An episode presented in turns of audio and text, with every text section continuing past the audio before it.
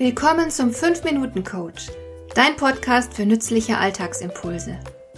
Ich heiße Marion Lemper-Püchlau.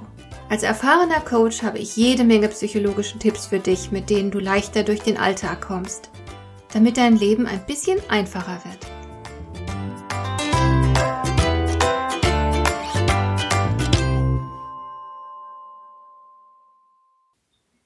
Man redet übereinander, klar. So erzähle ich beispielsweise meiner Freundin Ulrike, dass ich mir Sorgen um Barbara mache.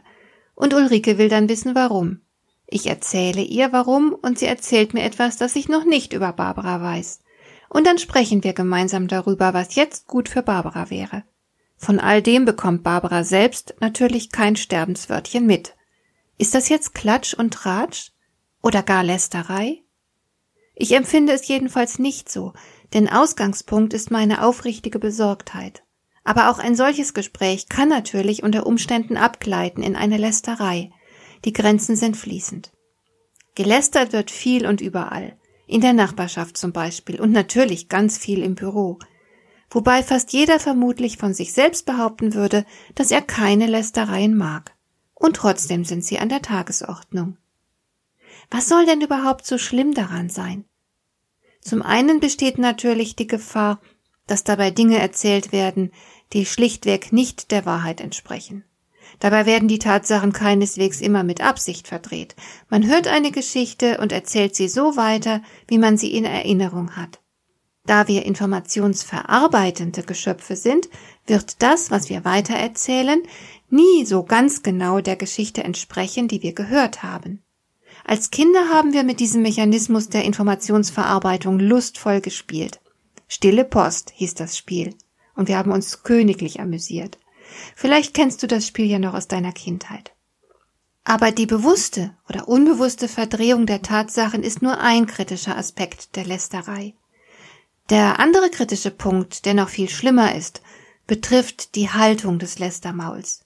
Der Mensch, über den da gesprochen wird, wird schlecht gemacht. Vielleicht wird ihm etwas unterstellt, etwas Negatives angedichtet, das wäre dann üble Nachrede oder Rufmord. Vielleicht macht man aber auch nur in Anführungszeichen etwas öffentlich, was die betreffende Person angeblich falsch gemacht hat. Diese Person wird dann bloßgestellt und kann natürlich selbst nicht Stellung dazu nehmen, weil die Angelegenheit hinter ihrem Rücken besprochen wird. Die Haltung dabei ist nicht wohlwollend, sondern entwertend. Das ist meiner Meinung nach Lästerei. Und die ist natürlich zu verurteilen. Denn damit richtet man Schaden an. Man vernichtet den guten Ruf, den eine Person genießt, man zerstört das Vertrauen, das andere vielleicht bis dahin in sie hatten, und man sorgt dafür, dass andere gering von ihr denken. Das hat etwas von Bösartigkeit. Und wer sich dieser Bösartigkeit befleißigt, darf ruhig mal darüber nachdenken, warum er sich so verhält. Denn letzten Endes sagt dieser hässliche Tratsch viel mehr über das Lästermaul selbst aus, als über die Person, die Opfer der Lästerei geworden ist. Es ist klar, dass du dich niemals der Lästerei schuldig machen solltest. Entscheidend ist auf jeden Fall deine Haltung. Frage dich, warum du mit X über Y reden willst. Was für ein Motiv steckt dahinter? Und sei ehrlich mit dir selbst. Und was machst du jetzt, wenn andere lästern? Klar ist, dass du dich nicht anschließen solltest. Du kannst aber noch mehr tun. Du könntest zum Beispiel das Lästermaul schon gleich zu Beginn stoppen.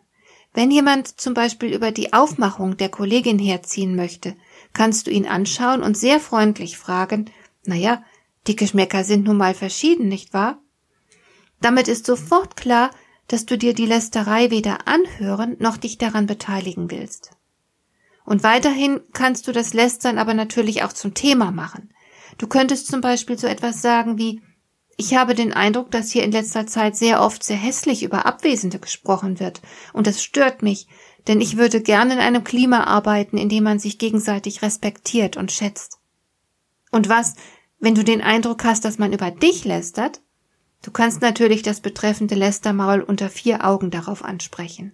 Oder du machst dir eine Haltung zu eigen, die ich von einem großartigen und weisen älteren Kollegen gelernt habe. Er meinte damals schulterzuckend, was juckt's die deutsche Eiche, wenn sich ein Wildschwein an ihr kratzt? Hat dir der heutige Impuls gefallen? Dann kannst du jetzt zwei Dinge tun. Du kannst mir eine Nachricht schicken mit einer Frage, zu der du gerne hier im Podcast eine Antwort hättest. Du erreichst mich unter info@lemper-püchlau.de. Und du kannst eine Bewertung bei iTunes abgeben, damit diese Sendung für andere Interessierte sichtbarer wird. Schön, dass du mir zugehört hast. Bis zum nächsten Mal eine gute Zeit für dich.